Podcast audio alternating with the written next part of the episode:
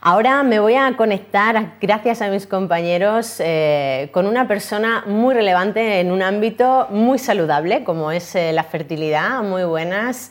Eh, aquí tenemos al doctor. Le preguntaba antes si era Han o Jan, pero ya me ha explicado qué, es Jan. Así que Jan Tesarik, muy buenas tardes y bienvenido a, a Tinku Salud.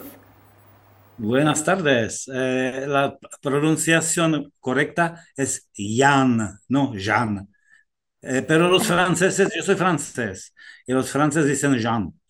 Pero eh, en, mi país de origen, yo, sí, si os interesa, yo he nacido en, en Chequia, entonces me llamaban Jan. Y después en Francia me llaman Jean y aquí me llaman Juan, pero yo acepto todas estas uh, calificativos, ¿eh? como quiera. Bueno, pues con todo ese batiburrillo de, posibilidades de, comentar quién es el doctor, pues lo primero de todo es conocerle y, saber quién es eh, la persona a la que tenemos en este caso al otro lado de la pantalla, porque te conectas desde Granada. Así que si nos puedes comentar un poquito con quién estamos hablando y a qué te dedicas para que luego sepamos más sobre la empresa que gestionas. ¿Quiere un poquito mi currículum eh, o más bien mi actividad actual? Yo estoy en, en, España desde hace unos 30 años, eh, director de una clínica. Eh, antes empezábamos en Sevilla, después en Granada. Ahora la clínica está localizada desde hace ya más de 20 años en Granada. Yo soy su director y nos ocupamos de tratamiento de todos, eh, diagnóstico y tratamiento y de todos los tipos de infertilidad humana. Aparte, hacemos investigación sobre todo en lo que concierne eh, factores moleculares de las enfermedades que causan infertilidad, porque en eh, mi opinión estoy completamente convencido que el futuro es medicina molecular o si quiere medicina personalizada. Entonces no podemos decir vamos a utilizar tal o tal tratamiento desde tal día hasta tal día. No, tenemos que saber exactamente qué problema molecular está a causa de cada enfermedad, de cada, cada caso de infertilidad masculina femenina y dirigir el tratamiento hacia estas anomalías. el futuro va a ser eh, terapia génica, pero por el momento no es bastante segura, entonces tenemos que más bien tratar las consecuencias de anomalías eh, génicas que es su causa, pero de una manera estrictamente personalizada. Esto era siempre mi lema.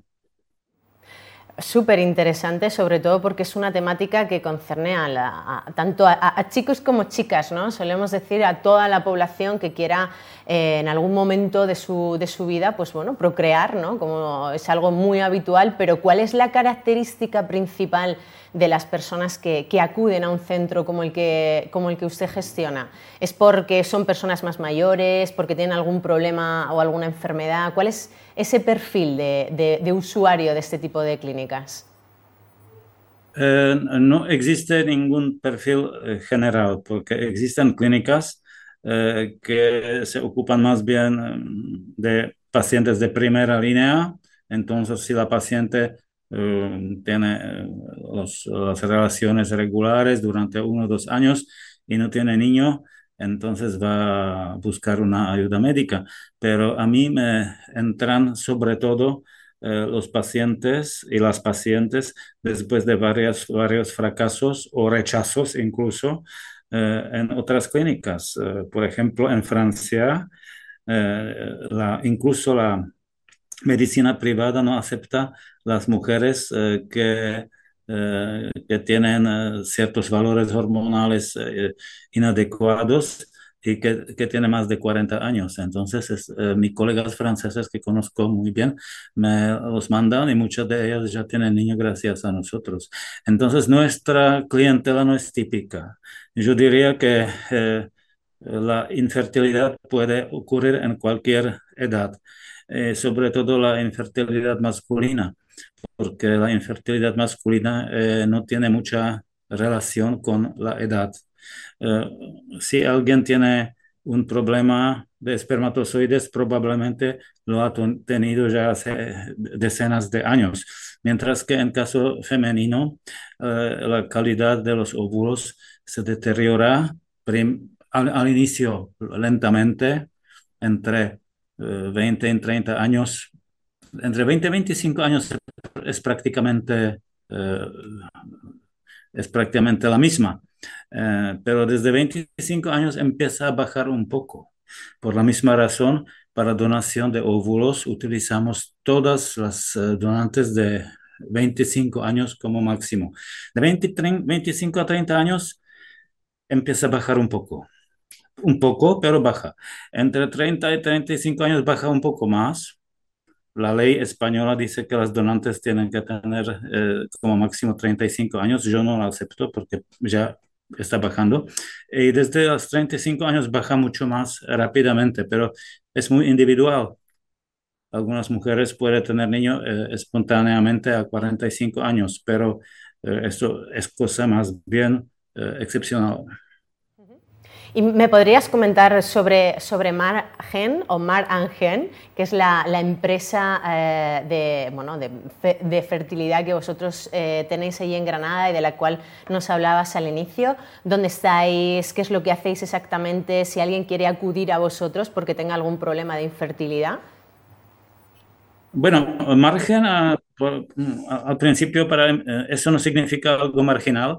Esto es de, inglés Molecular Assisted Reproduction and Genetics, porque desde hace 30 años queríamos impulsar este aspecto molecular en el diagnóstico y tratamiento de la infertilidad.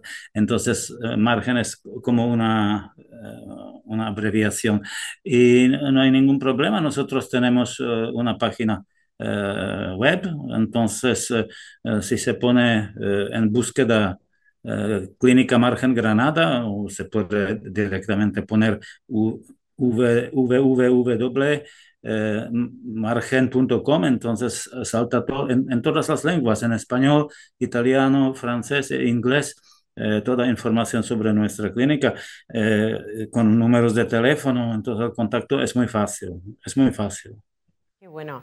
Bueno, es una manera de, comunicarse con, vosotros para tener ese servicio, pero seguro que con tantos años de experiencia, con tanta especialización en la materia, ¿nos puede contar alguna, alguna anécdota que siempre nos encanta tratar aquí en Tinku Salud sobre algún caso de, éxito que hayáis tenido de, de, alguna persona que veía que no veía la luz, ¿no? veía mucho túnel negro y al final pues habéis sido capaces de, generar mucha vida.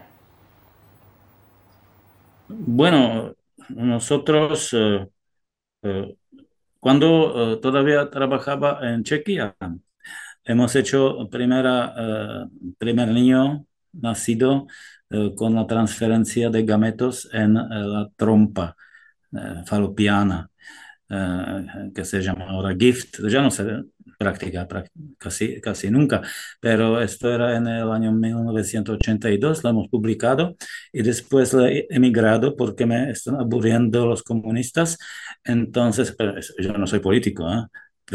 Pero, pero era un poquito bochorno. Eh, si quería tener un producto, tenía que planificarlo dos años antes y si cuando ya lo he recibido ya lo necesitaba porque se ha producido un nuevo. Entonces he decidido moverme a Francia y los franceses me han dado su nacionalidad.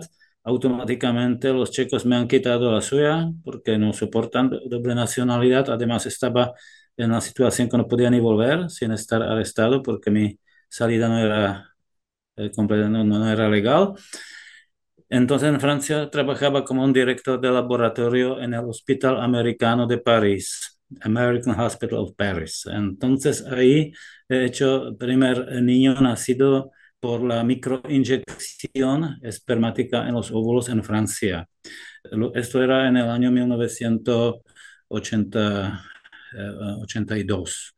Y, perdona, eso tendría que ser más tarde. Bueno, era primero en Francia y yo sé que era dos años antes del primero de España, pero yo no me acuerdo cuando era en primero de España, creo que era en Barcelona.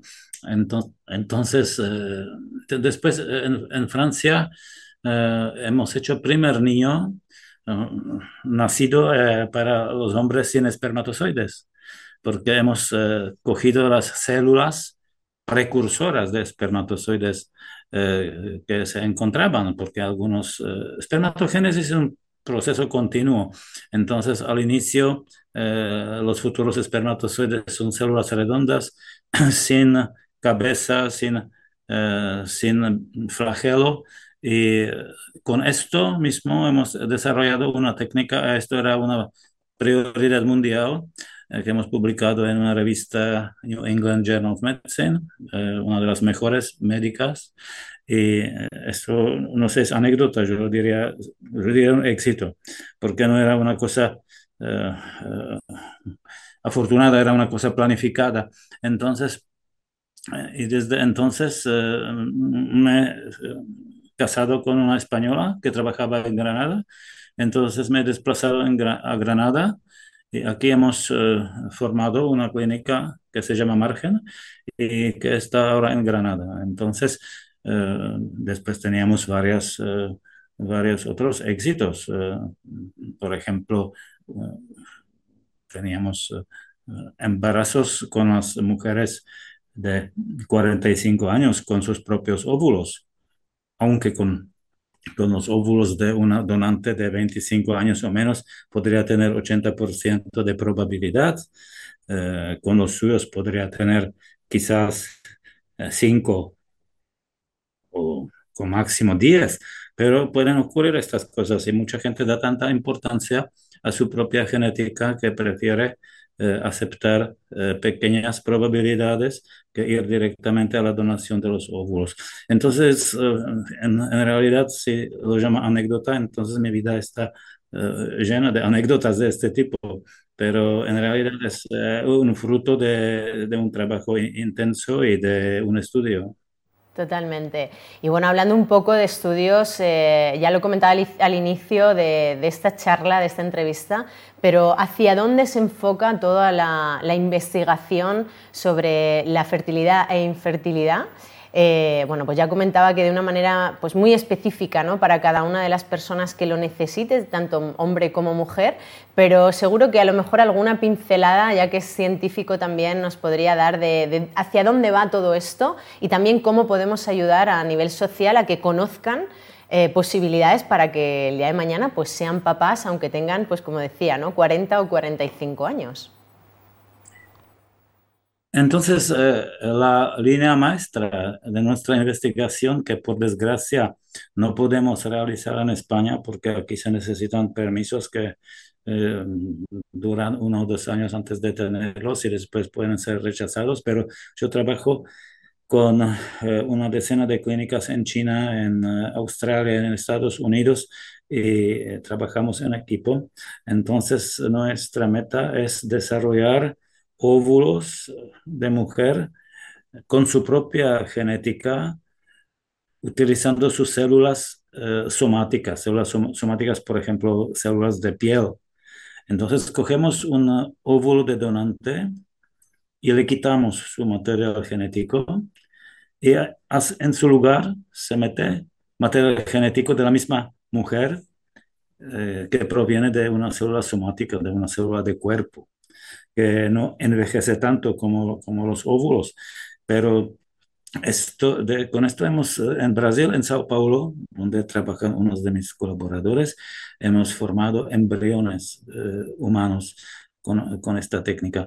Pero aunque no nos atrevemos eh, a hacer, transferirlos y hacer los bebés, porque hay eh, miles de causas posibles que podrían eh, provocar anomalías. Entonces, esa es una cosa que hay que experimentar mucho.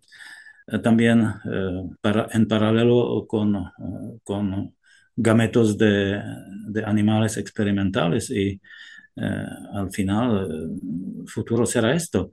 Entonces, un día, pero problema es también problema psicológico. Eh, yo me acuerdo que en Italia hacían hace un tiempo eh, niños a, las mujeres de 60 años con donación de óvulos y estaban muy criticados porque han dicho que estas mujeres se van a morir antes de, que el niño crezca lo suficiente para, para ser eh, autónomo. Entonces, pero como la edad aumenta la edad tanto de mujeres como de, hombres, pero su fertilidad no aumenta en paralelo. Yo creo que hasta 50 años podríamos tener buenos resultados con, eh, con los óvulos, con material genético propio de la mujer. Con los hombres no hay tanto problema interesante es que eh, los espermatozoides no envejecen eh, con tan rapidez como los óvulos. Eh, se degradan un poquito, pero con las técnicas de micromanipulación de la microinyección citoplasmática, entonces estos factores se pueden eliminar. entonces, para mí, los, bueno, por supuesto, hay también hombres que desde el nacimiento por alguna anomalía genética eh, tienen, no tienen espermatozoides. Entonces ahí se puede también formar eh, espermatozoides artificiales. Esos son dos eh, temas que van en paralelo, porque la técnica va a ser la misma. Y esta técnica, curiosamente, ya funciona en, en los ratones. No mucho, pero bueno, vamos a ver que la clonación tampoco funcionaba con mucho éxito. Eh, antes de tener la oveja Dolly, que ya ha muerto pobrecita, entonces antes eh, tenían eh, por lo menos, yo pienso, 100 o más fracasos. Entonces esto puede funcionar cuando funciona, los autores se, se vuelven famosos, pero raramente dicen cuántos fracasos tenían antes. yo quisiera tener poco fracaso y mucho éxito, como cualquiera, y trabajamos en esto. ¿no? Así va, va, todo muchísimo mejor. Pues doctor eh, Jan Terastesarik, que es un poco complicado para nosotros eh, comentar eh, el, nombre bien dicho, ¿no? pero bueno, vamos a intentar que la dicción sea lo mejor posible.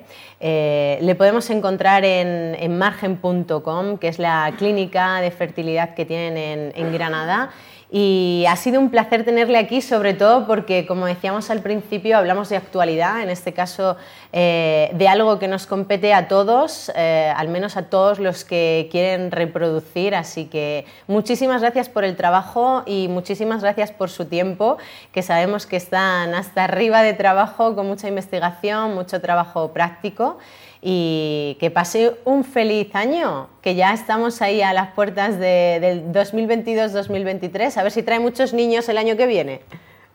Eh, muchas gracias, feliz año nuevo. También quiero decir que me puede encontrar por eh, Wikipedia, solo con mi nombre. Y antes Eric eh, en Wikipedia y ya ve toda mi historia. pero mejor por la clínica, porque ahí tiene eh, números de teléfono y contactos y todo esto. de todas maneras, muchas gracias por aceptar mi participación telemática y feliz año nuevo y quizás eh, algún día eh, nos hablaremos de nuevo. Seguro, eso lo tenemos seguro para que nos cuente la actualidad y también para que nos cuente todo sobre reproducción. Así que con el doctor nos despedimos y ahora seguimos hablando de medicina del deporte con Juanjo Montoya.